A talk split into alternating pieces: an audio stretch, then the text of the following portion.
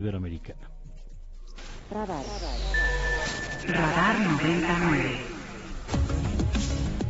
Bueno, y nos vamos ahora con Mariana Campos, a quien me da mucho gusto saludar y hoy en especial me da más gusto porque México Evalúa entra a una nueva etapa después del extraordinario trabajo de Edna Jaime. Ahora Mariana se incorpora como la directora de la asociación.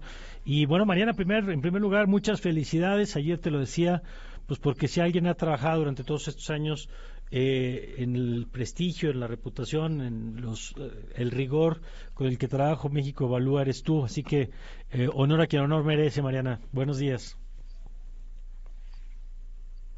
A ver, ¿ahí nos escuchas? Espero que sí, porque uno aquí diciendo palabras bonitas. A ver, querida Mariana, ¿ahí estás? No, algo pasa con el contacto aquí. Ahorita lo resolvemos para poder platicar con ella. Mire, vamos a conversar sobre el gasto en salud y cómo eh, lo que ha ocurrido es cómo ha bajado el gasto en salud.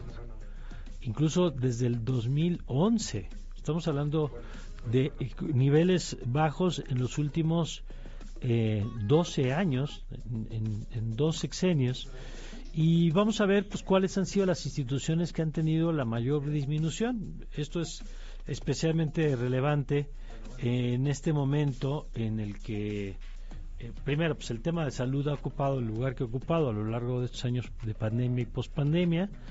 Pero además, hoy mismo que el presidente del observador está hablando de que se crearon 100 instituciones de formación de médicos y enfermeras. Eso lo acabo de decir ahorita en la mañanera yo no diría 100 instituciones para formar. ¿A qué hora? ¿En dónde? ¿No? ¿A, qué hora se nos fue a todos la información de la creación de una institución así? Eh, ya tenemos, creo que ahora sí, Mariana en la línea. Mariana, buenos días. Hola Mario, muy buenos días. Buenos días, ya te escuchamos. Y bueno, lo primero, felicitarte por esta designación a partir del primero de julio como directora de México Evalúa. Así es, Mario, muchísimas gracias. Estoy pues muy entusiasmada y, comprometida con lo que viene en esta nueva etapa para mí, para México Evalúa. Oye, para quienes, yo estoy seguro que quienes nos escuchan, pues la mayoría conoce el trabajo de México Evalúa, pero para quienes no lo conocen, cuéntales qué hace. México Evalúa pues es un centro de análisis en políticas públicas. Nosotros monitoreamos y evaluamos las acciones de gobierno, identificamos problemas públicos y pues eh, diseñamos soluciones y emitimos recomendaciones para que estos puedan ser atendidos. Eh, nos gusta mucho mantener un diálogo abierto con todos los interesados, con otras organizaciones civiles, con eh, los medios de comunicación, así como con las autoridades en todos los niveles de gobierno. Y, yo agregaría que algo que hacen eh, con especial cuidado es que todo lo generan a partir de evidencia, ¿no?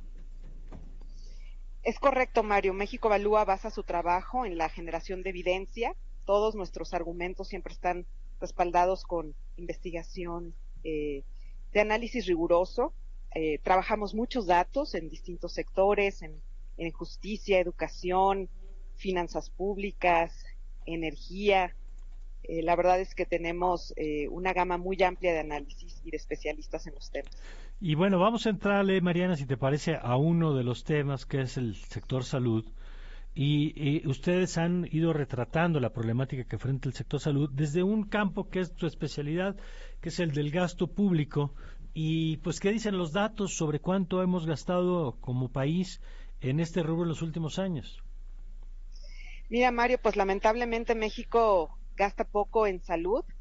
Si analizamos el gasto público en salud, este pues está alrededor de 2.5, 2.8% del Producto Interno Bruto, Mario.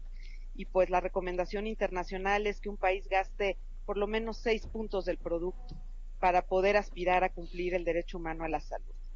Es importante recalcar que pues los países desarrollados que están sobre todo en la OCDE gastan de ocho puntos para arriba y pues también estamos rezagados en relación, obviamente, a, estos países, pero también en relación a los que son nuestros pares en América Latina.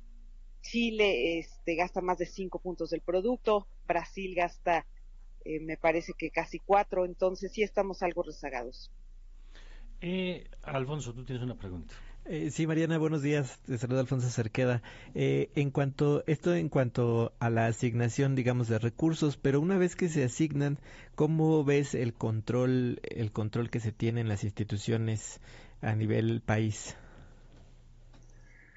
Bueno, algo que vemos eh, antes que nada es que pues eh, son continuos algunos subejercicios, es decir, eh, muchas veces no se ejercen los recursos completos durante el año.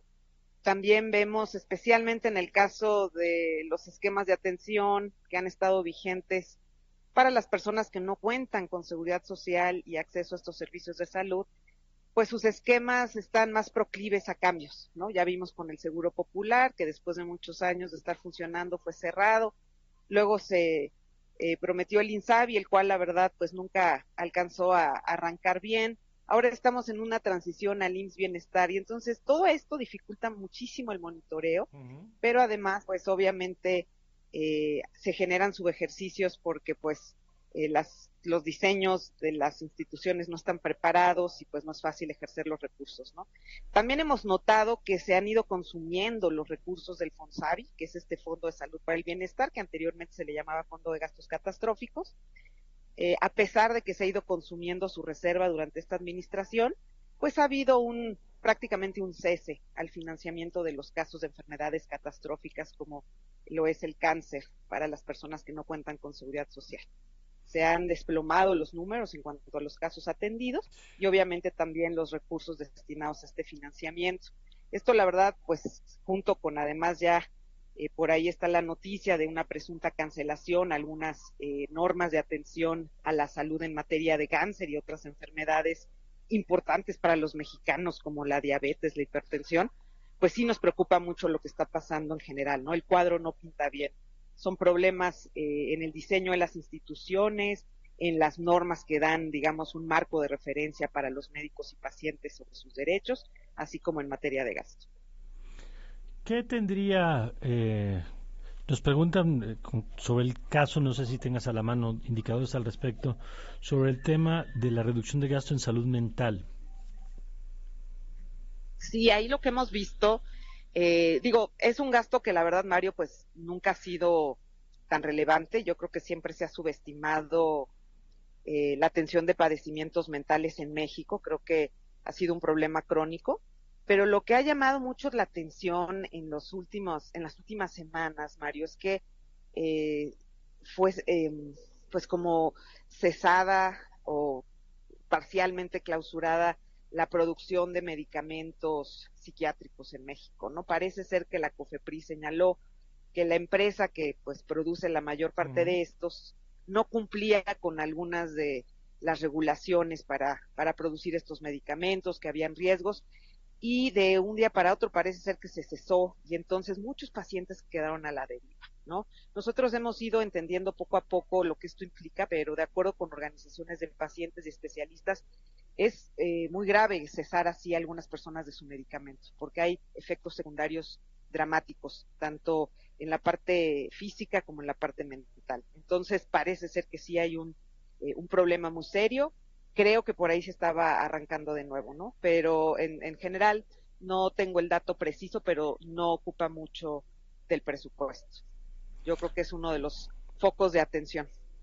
Bueno, pues yo te agradezco. Como siempre, ¿dónde se puede consultar los detalles de este trabajo, Mariana?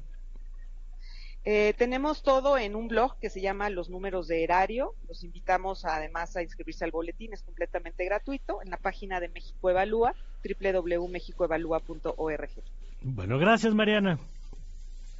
¿De qué, Mario? Muy buenos días. Hasta luego a tu auditorio. Buenos días, Mariana Campos, quien a partir del 1 de julio es la directora de México Evalúa.